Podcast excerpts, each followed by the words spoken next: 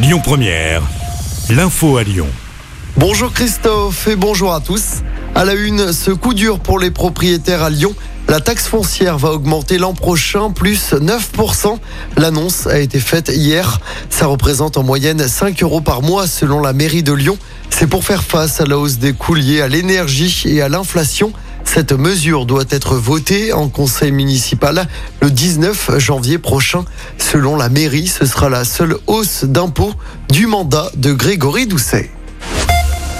Ils dormiront à l'abri une semaine de plus. Pendant les vacances scolaires, 34 enfants à la rue de la métropole étaient accueillis dans un gymnase du deuxième arrondissement de Lyon.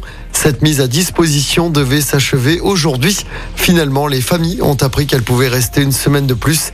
La ville de Lyon a pris cette décision, estimant que la préfecture du Rhône n'avait pas répondu à ses attentes en ne proposant aucune solution d'hébergement.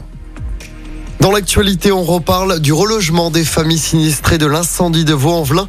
Plus de deux semaines après l'incendie qui avait coûté la vie à 10 personnes, 18 familles étaient hébergées dans l'internat d'un lycée de Villeurbanne. Les autres étaient hébergées à l'hôtel. Toutes les personnes concernées ont reçu des propositions de relogement et ont gagné leur nouveau foyer. Des logements mis à disposition par des bailleurs à l'hôtel ou dans des appart-hôtels de Vaux-en-Velin ou de la métropole de Lyon. Des logements définitifs seront proposés aux familles sinistrées dans les prochaines semaines.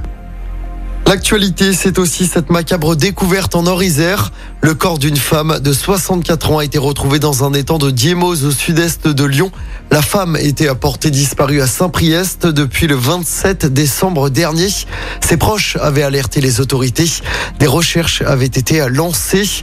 L'hypothèse du suicide est privilégiée par les enquêteurs. Et puis cet accident mortel près de Lyon, un jeune homme de 20 ans, originaire du Beaujolais, est décédé hier matin lors d'une collision. Les faits se sont déroulés vers 9h15 du matin sur une départementale à hauteur de Messimy-sur-Saône dans l'Ain. Une enquête de gendarmerie est en cours. Du football avec la fin de la 17e journée de Ligue 1. Rennes a battu Nice hier soir 2 buts 1. Même score pour Marseille contre Montpellier un peu plus tôt. Pour rappel, l'OL est retombé dans ses travers dimanche après-midi. Défaite 1-0 au groupe Ama Stadium. C'était contre Clermont. Au classement, l'OL est 8e. Prochain match pour Lyon, ce sera samedi après-midi au groupe Ama Stadium face à Metz en 32e de finale de la Coupe de France.